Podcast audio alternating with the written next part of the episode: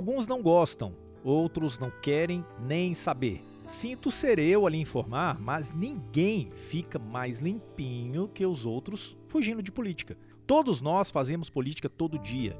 E o direito que fisioterapeutas e terapeutas ocupacionais têm de exclusividade de atuação profissional é resultado de política.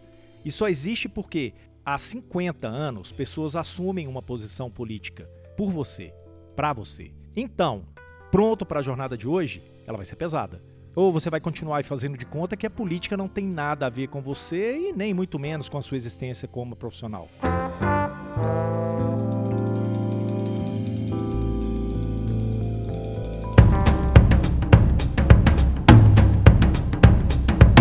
Olá, tudo bem? Que bom que você está aqui para a 35ª edição do Fisioteó em Movimento. Tudo o que rola na fisioterapia e na terapia ocupacional em um só podcast. A gente vai sem voz, a gente vai A gente aos trancos e barrancos, mas a gente chega lá. Este conteúdo é produzido aqui pelo Crefito 3, especialmente para você que é ou sonha em ser fisioterapeuta e terapeuta ocupacional. Eu sou Túlio Fonseca, gerente de comunicação aqui do Conselho, É, E eu sou a Mônica Farias, pode acreditar, sou eu, a jornalista do Crefito 3. e este episódio do podcast é o terceiro do especial de cinco capítulos sobre a história das profissões. Já contamos os casos de quem viveu os primeiros anos da formação profissional no Brasil e da falta de entendimento da sociedade do que eram a fisioterapia e a terapia ocupacional. Também já falamos da atuação dessa primeira geração para a criação do COFITO e dos CREFITOS. E hoje a gente vai avançar mais uma casa nesse tabuleiro. É como nós dissemos no episódio passado, ao longo dessa série especial, a gente vai trazer entrevista com fisioterapeutas e terapeutas ocupacionais que contribuíram para construir a história da Fisio e da TO. Hoje a gente vai falar sobre oportunidades, riscos e sobre os muitos momentos de mobilização política que os profissionais encararam para defender essas profissões. Ao longo desses 50 anos, isso aí foi feito. Então, com essa voz de jazzista da Mônica, a gente vai adiante? Vamos lá.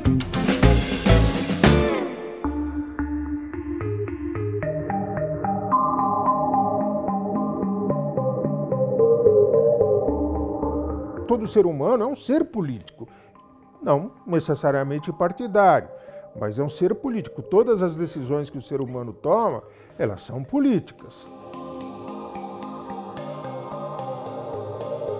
Professor Sérgio Mingroni, personagem importante na construção da fisioterapia e da terapia ocupacional no Brasil, deixa claro nessa sua fala que não podia ter existido outro caminho para que as profissões ganhassem respeito. Não existe caminho que não seja o caminho político para conquistar esses espaços. É, muita gente, quando ouve a palavra política, né, já torce o nariz, pede para mudar de assunto. Engraçado que até nessa atitude de negação, de não querer falar de política, a pessoa já está fazendo política, É, né? é já está mostrando, já está defendendo uma posição, não É é? isso mesmo. E como o professor Sérgio disse, somos seres políticos. Desde a hora que a gente acorda até a hora que vai dormir, a gente age politicamente.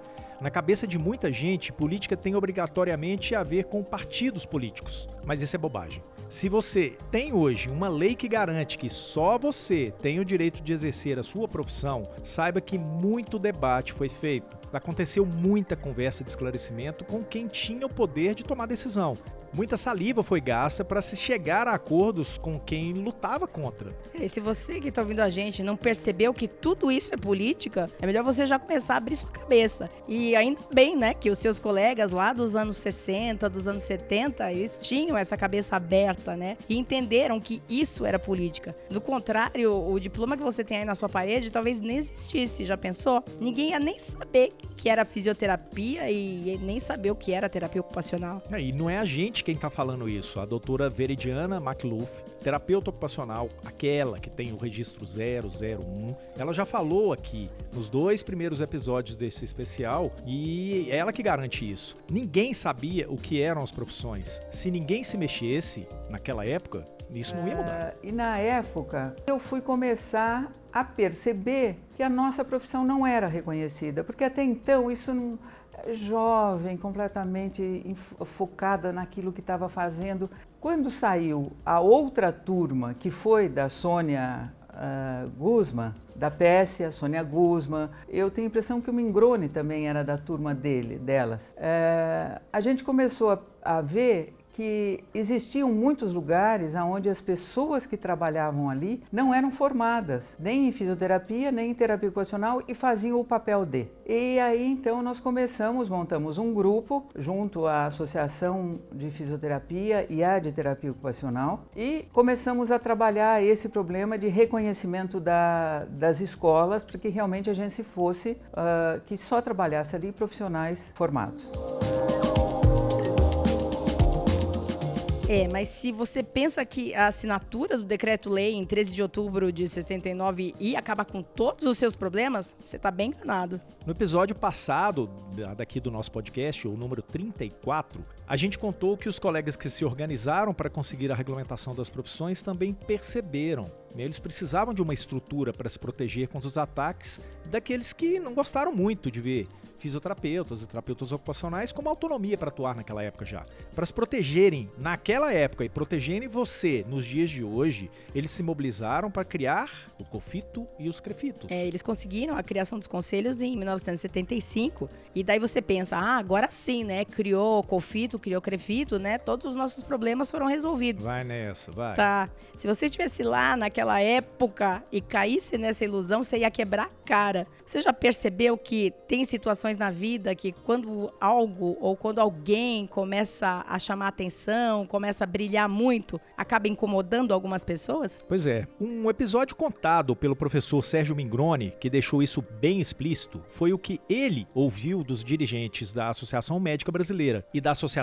Paulista de Medicina ainda nos anos 70. Ouve aí que a gente teve alguns reveses, né? Alguém que realmente não queria que a gente conseguisse o sucesso, né? É, foi na medida que a gente começou a apresentar resultados. Eu era presidente da Associação Brasileira de Fisioterapia e tive uma reunião com a Associação Médica Brasileira e a Associação Paulista de Medicina, onde eles diziam que durante anos algumas especialidades eles deixaram outras pessoas fazer porque eles não tinham como ocupar todo o espaço. Mas a partir daquele momento, eles iam recuperar todas as, as especialidades, como por exemplo, no meu caso era da fisioterapia, era biomedicina, que perdeu para o biomédico, então o biomédico poderia fazer laudo, sentiram ameaçados e me avisaram que seriam nossos inimigos e que eles queriam de volta aquilo que deixaram a gente fazer porque eles não tiveram interesse. Não havia número de médicos suficiente para fazer tudo. É, e nessa época aí, as profissões já estavam regulamentadas, né? Já tinha tido o decreto de 69. Mas considerando a capacidade de articulação política da medicina, essa era uma situação que exigia atenção, né? Não dava para deixar para lá. É, e o detalhe é o seguinte, a medicina continua muito bem articulada. Pois é, desde Isso... bem antes, né? Sempre Isso. foram muito bem articulados. E aí, se a gente tem alguns profissionais que ainda fazem aquela crítica ao, ao CREFITO, que o CREFITO podia atuar mais, como a medicina atua, como a, a, a OAB atua, eles atuam politicamente, tá? É, né? E as pessoas não percebem isso. isso. Mas, ok, né? E nessa situação específica aí da fisiatria, que o Dr. Sérgio Mingroni contou pra gente, né? Era uma situação que exigia atenção. Por um lado, o professor Mingroni entendia que uma forma de resistência, no caso da fisioterapia, era mostrar no dia a dia mesmo, no trabalho, que só fisioterapeuta tem capacidade de exercer a profissão. Mas ele também entendia que era necessária uma movimentação no âmbito político. Era final dos anos 70 e a medicina batalhava pela aprovação de um projeto de lei que deixaria todas as profissões da saúde sob a tutela do médico. Engraçado, acho que já ouvi isso aí recentemente. Isso é, vai né? e volta. É, é, é, é cíclico. É, tipo, hashtag fica a dica. Quem conta essa história pra gente é o Dr. Roberto Bruno, que viveu esse momento da história da é, fisioterapia. Nesse, nesse período, em 77, já com, em 76, existia um movimento muito grande pela Associação Brasileira de, de Fisiatria, que queria Uh, através de um projeto, na época era projeto Julianelli, era do deputado Julianelli, e que determinava que todas as clínicas de fisioterapia tivessem um fisiatra responsável. Clínica de fisioterapia, a responsabilidade teria que ser do fisiatra. E essa é uma luta que iniciou contra esse tipo desse tipo desse projeto desde a época de 76, 77 e foi, foi se alastrando. Até hoje existem movimentos e projetos com esse objetivo. Nessa época, o Dr. Roberto Bruno, ele era um menino, mas é, é modo de dizer, claro, né? Ele era jovem, assim como eram jovens, eram meninas a doutora Veridiana e a doutora Sônia Guzman, quando elas lutaram pela regulamentação das profissões. E o Dr. Roberto, ele era estudante de fisioterapia lá na PUC de Campinas. Ele se formou lá em 1980. Ele e, não só ele, mas todos os outros colegas de turma, os professores, a coordenação do curso, não só da PUC, mas de todo o Brasil, eles viram que eles precisavam se mexer. Então, nós iniciamos um movimento grande em relação a isso como estudante. Houve uma unificação na época de estudantes, professores e, e também profissionais, né? O envolvimento dessas pessoas para defender as profissões foi tão forte, tão sério, que eles chegaram longe. Naquela época, nós conseguimos estar representando como estudante uhum. e teve uma representante de, da terapia ocupacional. É. Nós tivemos em Brasília representando, fazendo um lobby junto aos deputados contra o projeto de Josianelli o que os estudantes, professores e coordenadores estavam fazendo com essa mobilização toda? Acertou? Se você respondeu que estavam fazendo política. É, tcharam, bingo! é, bingo. Eles estavam agindo politicamente. E hoje você se beneficia disso. Vamos ouvir mais o doutor Roberto. A gente sabia que vinha um ministro em Campinas, a gente ia lá entregar o um manifesto. Aqui na Academia da Força Aérea, vinha o presidente da República, né, um espadim e alguns ministros. Eu ia lá e entregava manifesto. Tinha representantes do governo do estado, a gente ia lá, fazia movimento. Junto à Assembleia Legislativa em São Paulo, o deputado na época, José Felício Castellano, abraçou essa causa é, muito, muito fortemente, junto com Marcelino Romano Machado. A gente envolveu várias, é, é várias, várias categorias políticas naquela oportunidade contra o projeto.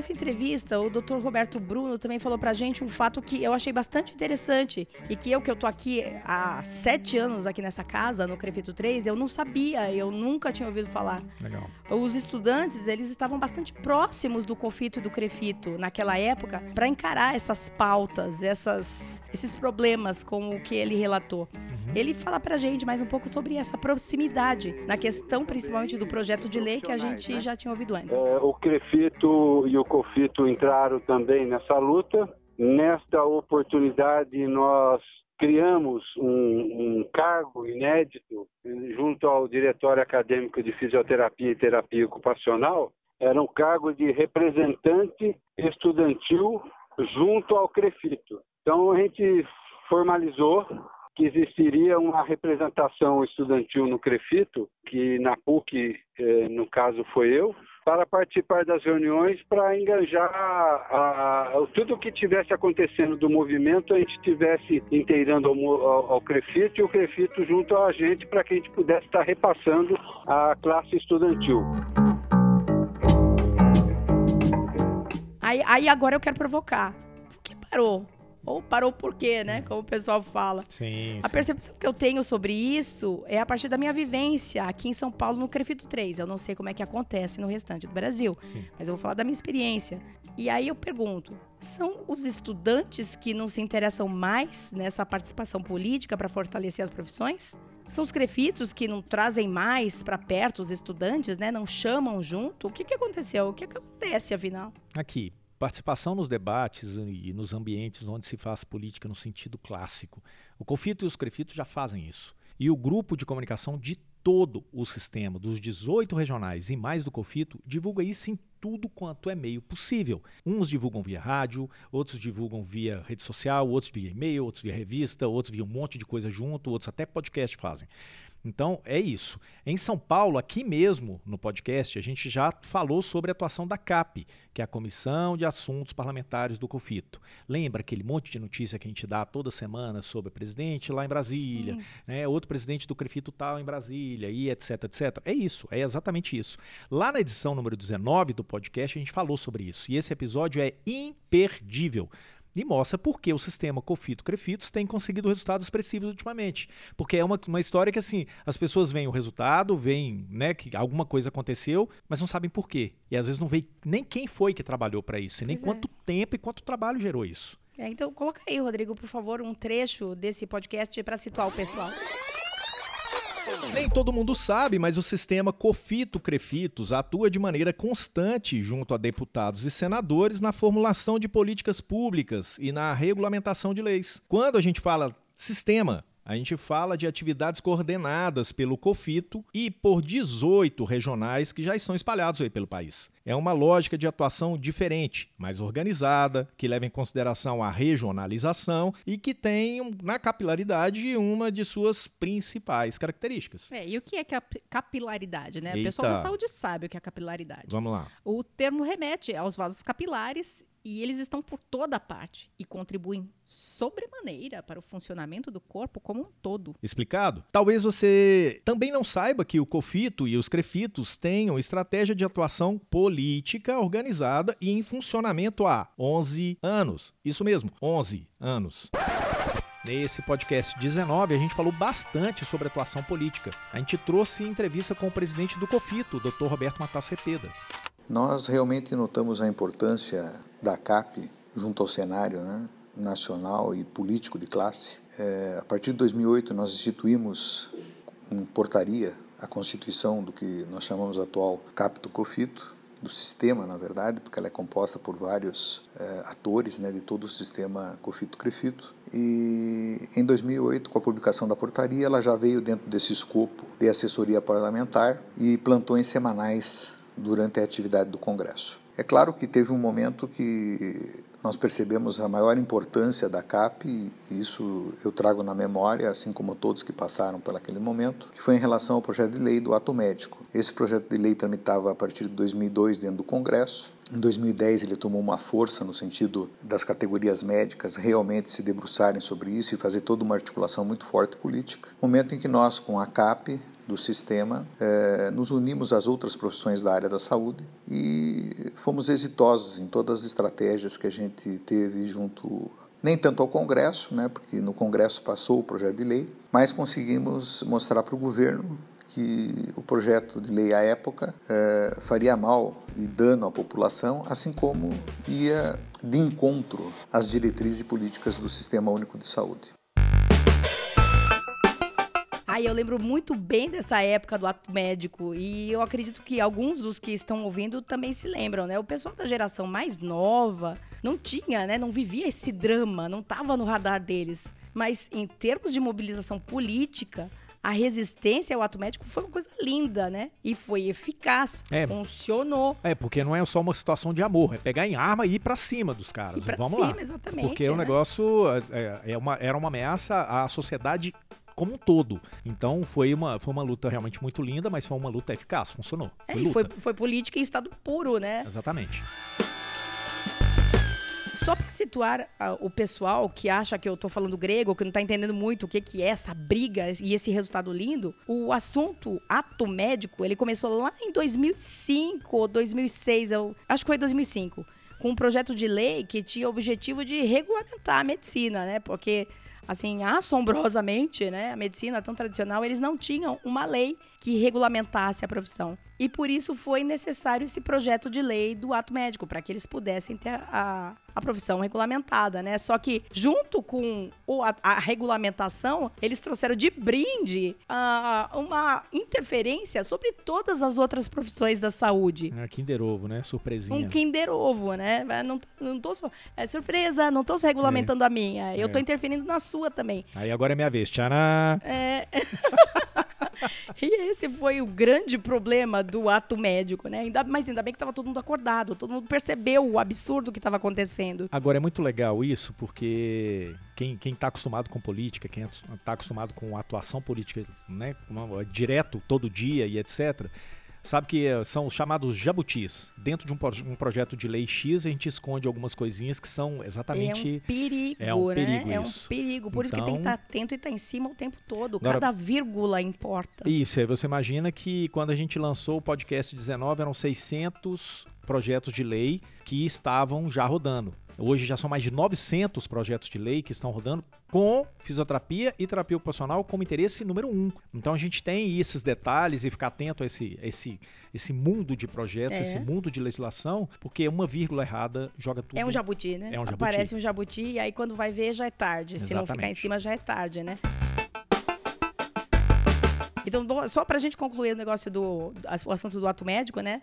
Na época foi todo mundo pras redes, foram pras ruas, um monte de gente foi pra Brasília, saiu caravana de vários estados, de físio e TO mesmo. Não tô falando só das outras profissões, tô falando especificamente de físio e TO. E foi todo para Brasília, todo mundo para Brasília, porque é onde a coisa ia acontecer, né? Era um projeto de lei. A resistência precisava estar ali, ao vivo, né, para o pessoal olhar a cara de quem estava resistindo. E aí, em 2013, a Câmara dos Deputados aprovou o projeto de lei. Esse projeto de lei foi para presidente Dilma, para sanção ou para veto, né? Era, a decisão estava na mão dela. Aí, em seguida, veio o movimento Veta Dilma, que também foi para as ruas, foi para as redes. E a Dilma vetou todos aqueles artigos absurdos que interferiam nas demais profissões de saúde. E não só, é, não foi exatamente porque ah, a Dilma tem, a Dilma tinha consciência de que ia interferir nas profissões da saúde. O principal é que os artigos vetados, eles interferiam nas políticas do SUS, coisas já consolidadas.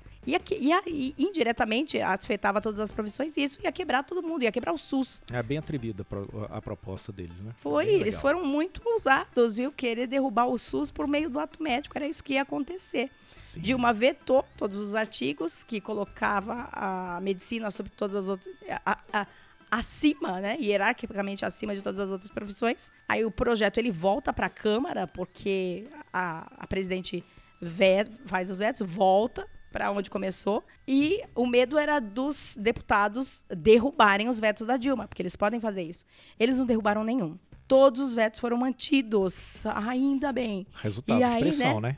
Hã? É Resultado de pressão. Não vai. Resultado de Se as pressão, pessoas resultado não vão para lá, os deputados não fazem essa leitura de pressão. Ou, ou seja, dá se pra não gente voltar ao projeto isso, do jeito que estava lá. Se não ia rodar, porque ah, ninguém se mobilizou, ninguém, Exatamente. ninguém adotou uma postura política de defesa, né? Ou de, de defesa das garantias que a sociedade já tinha, como as coisas eram antes, e defendendo o direito das, de todas as profissões manterem as suas regulamentações específicas, né? E aí, quando a Dilma. A Dilma vetou, os deputados mantiveram os vetos, foi uma coisa meio.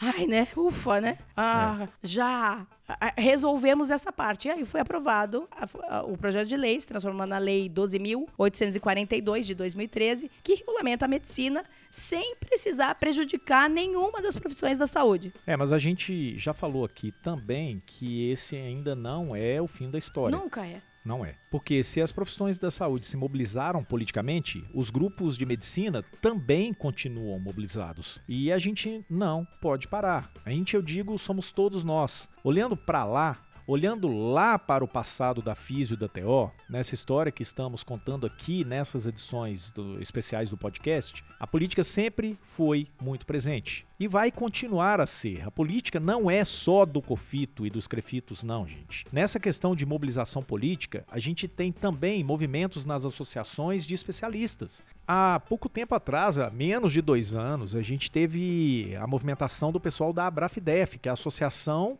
responsável pela fisioterapia dermatofuncional no Brasil, né? E eles, eles lutaram muito, buscaram muito garantir o espaço legal dos fisioterapeutas nessa, nessa área de atuação. E a briga foi boa. Eu queria até pedir né, um minuto, né, pra gente estender um pouco. E aí eu queria aproveitar e pedir um minutinho a mais do nosso, do nosso roteiro aqui, fugir um pouco do roteiro pra gente contar como é que foi aquilo naquela época.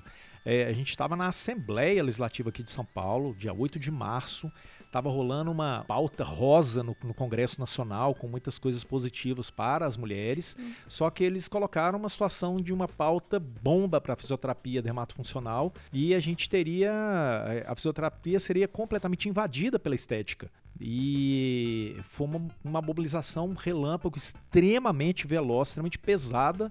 Os crefitos todos se organizaram. Quem estava em Brasília, quem não estava em Brasília, a CAP se mobilizou rapidamente. Nossa, foi do dia pra noite mesmo. Foi de porque é. já havia sido acertado, ajustado um outro texto Sim. que mantinha tudo no seu lugar, né? Sim. Fisioterapeuta, o, a- o pessoal da estética não ia invadir. Não. Aí, de repente, né? Sim, É. exatamente. E teve alguns detalhes que a gente foi, foi entendendo à distância distância e foi percebendo que a gente estava perdendo a guerra. A, a medicina estava salvaguardada já, já tinham feito alguns ajustes junto com o pessoal da medicina e sobrava o restante, ou seja, a fisioterapia ia ser mortalmente atingida. E acharam que iam pegar a fisioterapia de calça curta, né? Exatamente, né? a mobilização foi grande. Quando a gente falou agora há pouco, uns dois ou três minutos atrás, que a força da CAP realmente releva, revela uma situação poderosa do COFITO e dos, do, dos CREFITOS né, com relação à atuação política, é uma, uma situação que, assim, não é brincadeira. Aquilo mostrou uma força muito grande do sistema. A gente, a gente teve uma figura exemplar que foi a doutora Temes,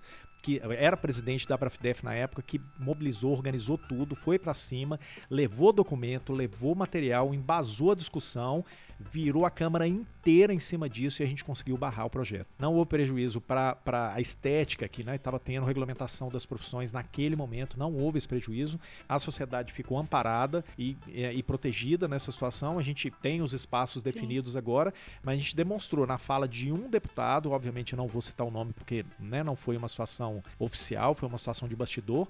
Falou: olha, eu nunca vi uma mobilização com o peso que vocês da fisioterapia e da terapia ocupacional fizeram aqui no Congresso Nacional hoje. A gente, em questão de seis horas, reverteu tudo. Foi muito emocionante. Eu, é, assim, eu tô falando aqui, eu tava de fora, né, acompanhando tudo como espectadora. Eu achei muito emocionante. Sim mas o pessoal que estava ali na linha de frente estava suando sangue. Sim. E aí muita coisa dessa de bastidor que os profissionais não ficam sabendo é. por questão de realmente a gente não pode divulgar isso, né? São muita coisa que aconteceu, mas que vocês têm uma, uma, um pouquinho do que aconteceu. Agora imagina isso há 50 anos atrás, enquanto estavam sendo construídas as profissões, depois em 75, 76, quando vem a criação dos conselhos, criar conselhos federal e estaduais né, de fisioterapia e terapia ocupacional, na época, regionais inclusive, uhum. incomodou muita gente. Não era brincadeira. Então, quando a gente critica hoje, ah, o Crefito não faz nada, ou etc., eu acho que é importante observar o que, que, a, gente, o que a gente espera dos Crefitos, o que os Crefitos têm que fazer legalmente e o que, que tem sido feito, né? E botar isso para rodar. Porque o que, que eu chamo de rodar? Botar isso é, raciocinar em cima disso. É importante exigir um trabalho bem feito, mas a limitação legal. E atuar fora da lei hoje, Sim. pelo menos no Brasil, não é uma situação muito interessante, não. Então, quando a gente tem um presidente, tem uma diretoria montada, os conselheiros que foram eleitos, se eles escaparem da lei, se eles fugirem da lei, eles são penalizados por Sim. isso. Então é uma situação muito grave. E aí é importante que os profissionais entendam um pouco desse processo, como é que isso funciona. Isso é política. E nesse assim, só para terminar, né, essa questão da dermatofuncional, isso aí, depois da, da aprovação da lei da estética, sem invadir fisioterapia, tá pacificado isso? Não, não, não. Esse negócio é muito interessante porque assim, aprovamos uma lei, tá tudo ótimo. Não, gente. A gente tem aquela lógica do Brasil de a lei que pega e a lei que não pega, e a gente precisa fazer essa uhum. lei pegar. E mais, imagina se entra uma outra lei e muda tudo isso isso de novo. Então, a, a, a, vigilância é constante. Então, é isso que faz a CAP, é isso que faz o Conselho Federal, é isso que fazem os regionais. A gente está atento o tempo inteiro para esse tipo de coisa não aconteça. Né? A invasão em cima da fisioterapia hoje, nesse caso da estética, é simplesmente jogar fora tudo que a gente já tem de evidência. A ABRAFDEF é uma associação extremamente pesada, extremamente calcada na, na evidência científica, e a gente joga isso fora e perde porque uma lei agora no Brasil definiu então que X, que não vale mais a, a, é o que estava escrito, o que estava sendo feito até agora, e que agora a estética está livre para todo mundo. É, agora você pensa, né, se essa questão do dermato funcional, com toda a estrutura que existe hoje, né, de mobilização e a facilidade de comunicação eles conseguiram reverter isso e foi difícil e complicado. Imagina como era lá no começo, lá nos anos 60, nos anos 70, para o pessoal se mobilizar politicamente, né? Complicadinho. Não dá para dormir no ponto mesmo nessa questão política. Não, não dá. Como falou o professor Sérgio Mingroni lá no começo do podcast, política é a vida de todo dia. Mas olha só, eu acabei me perdendo. Eu comecei um assunto, não terminei, né? Me perdi um pouco do que a gente estava falando lá atrás, da participação política do passado, de como os estudantes e os crefitos eles caminhavam juntos. Era isso que eu estava falando e a gente acabou desviando para o outro muito lado. Legal, né? Muito legal. E de e como os profissionais daquelas épocas eles eram bem mais sensíveis a essas questões políticas. A gente está falando aqui, as associações acabam sendo ilhas Sim. de pessoas que estão mobilizadas. Mas uma ilha aqui, uma ilha ali, não dá a, o conjunto, né? Não, não dá. Não dá a unidade. Dá. E antigamente o pessoal se envolvia mais, né? São questões de interesse de todo mundo. E o próprio professor Sérgio Mingroni, ele tem um diagnóstico dele muito particular. Do alto dos seus 40 e tantos, 50 e tantos anos de experiência profissional, ele talvez tenha essa resposta pra gente. O que observo hoje é uma grande indiferença. A massa crítica hoje na fisioterapia, ela é muito ruim. A grande massa crítica, ela é muito ruim não tem interesse em nada, né?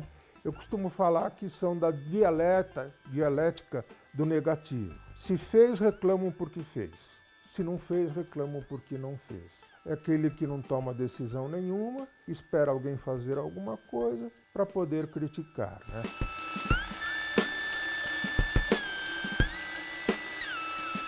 Olha, eu até entendo que nem todo mundo nasceu para viver a política corporalmente, de forma física, né? Indo lá na frente das passeatas, né? Dando a cara tapa. Eu entendo que não, nem todo mundo nasceu para agir desse jeito ou para ir para os bastidores da política, para fazer articulações. Isso não é realmente, não está no coração de todo mundo. Mas existem outras formas de se envolver, não precisa estar tá lá na linha de frente, né? Omissão e alienação não cabem nesse contexto se você quer algo para sua profissão, se você Aliás, quer algo para sua carreira, é, né? Um parêntese que cabem porque o, o, o, lado de lá espera que você se omita. Ah, claro, né? Para eles é, é, vantajoso, Essa né? é a história. Para quem está no, no do lado oposto, Sim. é legal que você esteja bem Sim. quietinho, e aí a né? sua atuação política vai ser omissão, vai ser alienação. É, exatamente. É o não fazer também é, é política. É só que não é essa política que você quer, tenho Exatamente. certeza, né?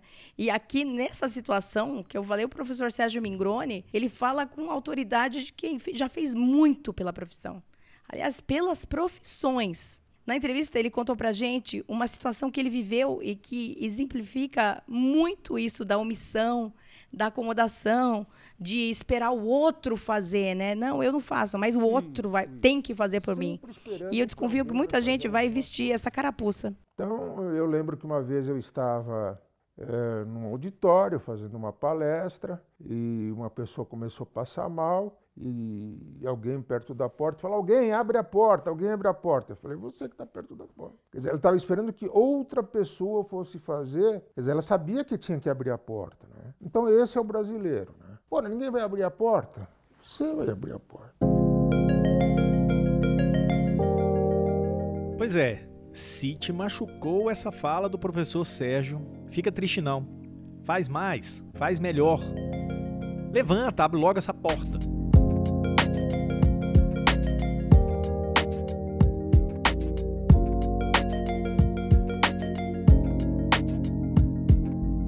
Neste episódio do podcast, a gente trouxe momentos da atuação política das profissões que aconteceram lá no passado e mostrando que essa atuação não tem fim, acontece até hoje. A história não terminou lá atrás, esse capítulo continua a ser escrito geração após geração.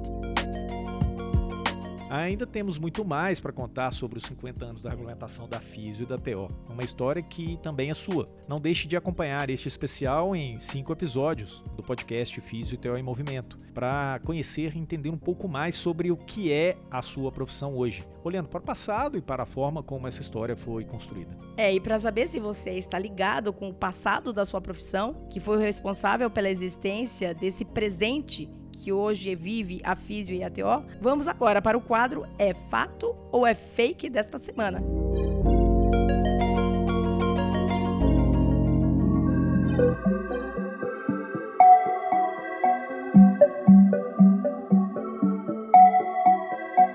E o que é o fato ou fake? É um quiz que a gente propõe para o tema de cada episódio. A gente quer desafiar você, a verdade é essa. E funciona assim: para cada afirmativa nossa, você diz se é fato ou se é fake, ok? Não sabe como participar? Bom, para isso você vai ter que nos acompanhar em nossas redes: no Facebook, no Instagram e no Twitter. Nessa semana, nossas redes foram invadidas por postagens do evento em comemoração ao cinquentenário. Por isso enviamos por e-mail, mas não postamos no Instagram. É, foi algumas. Esses são efeitos do, do nosso evento. Pois né? é, né? A gente não tá só sem voz e sem. a gente tá realmente ficou sem espaço, inclusive no Instagram, para a quantidade de, de, coisas que a gente recebeu. Né? E depois que você recebeu o e-mail, respondeu pra gente neste caso agora, e depois que você responde também nas redes sociais, você vem ouvir aqui com a gente e fica sabendo o resultado. É, basicamente é isso. É, vamos, tem muita gente que já sabe o resultado, mas né, vamos lá conferir se está certo ou se está errado. A gente vai então agora à primeira questão desse episódio com a Ana Carolina, que é estagiária de Relações Públicas aqui do Crefito 3. Ela faz todo o trabalho de monitoramento das nossas redes sociais e também a tabulação dos resultados do Fato Fake. Tudo bem aí, Ana? Você tá com voz? Você tá rouca? Como é que você tá? Oi, Túlio, eu tô bem. Tô com voz. Tô cansada, mas tô com voz. Ah, beleza, beleza, beleza. Ana, fisioterapeutas e terapeutas ocupacionais do Brasil também querem saber: é fato ou é fake?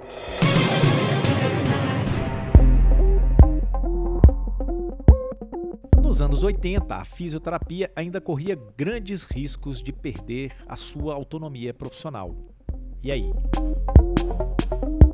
Então, Túlio, os resultados são os seguintes. Garantem que é fato? 76,7% dos que responderam. E dizem que é fake? 23,3% e acertou quem apostou que é fato. Ao longo do podcast de hoje, ficou claro que não apenas correu riscos de perder a autonomia nos anos 80, como também correu esse risco nos anos 70, nos anos 90, nos anos 2000. 2010, 2020, por aí vai ser, né, Ana? A gente não vai parar, né? A questão do projeto de lei que podia deixar a fisia-TO tuteladas pelos fisiatras foi só um exemplo. Por isso que é tão importante o pessoal permanecer mobilizado politicamente. É isso aí. Captou? Vamos em frente? Vamos.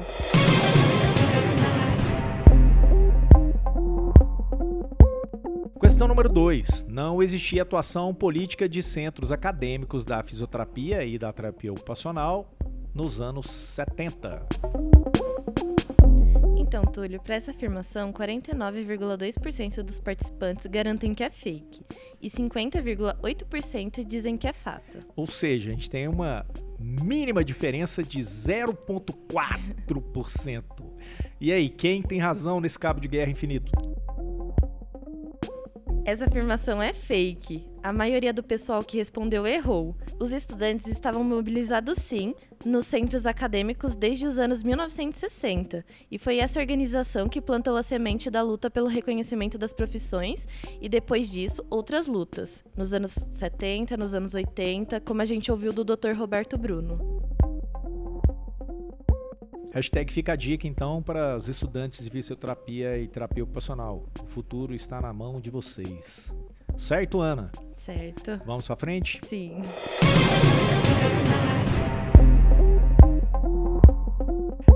Questão número 3.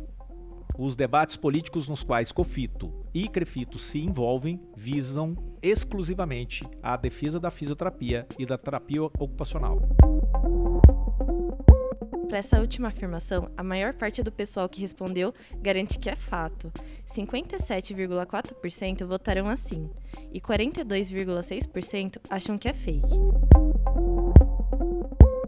O pessoal que disse que é fake acertou, foi meio pegadinha, porque a gente aqui sabe que, infelizmente, muitos profissionais têm a opinião que o conselho profissional existe para defender a categoria. Mas não, conselhos existem para garantir segurança da atuação profissional para a sociedade. Quando os conselhos defendem uma demanda da FIS e da TO, é porque essa demanda vai ter como principal beneficiada toda a sociedade brasileira.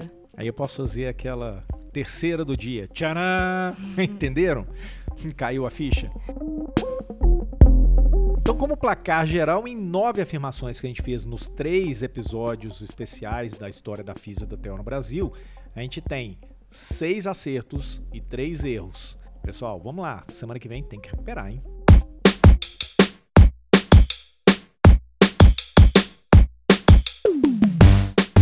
E assim concluímos essa edição 35 do podcast Físio e TO em Movimento. Tudo que rola na fisioterapia e na terapia ocupacional em um só podcast. Eu sou o Túlio Fonseca, gerente de comunicação aqui do Conselho. E eu sou a Mônica Farias, jornalista no Crevito 3. Você já sabe, mas não custa lembrar, a produção de áudio é toda feita pelo editor de vídeo aqui do Crevito 3, que é o Rodrigo Cavalheiro.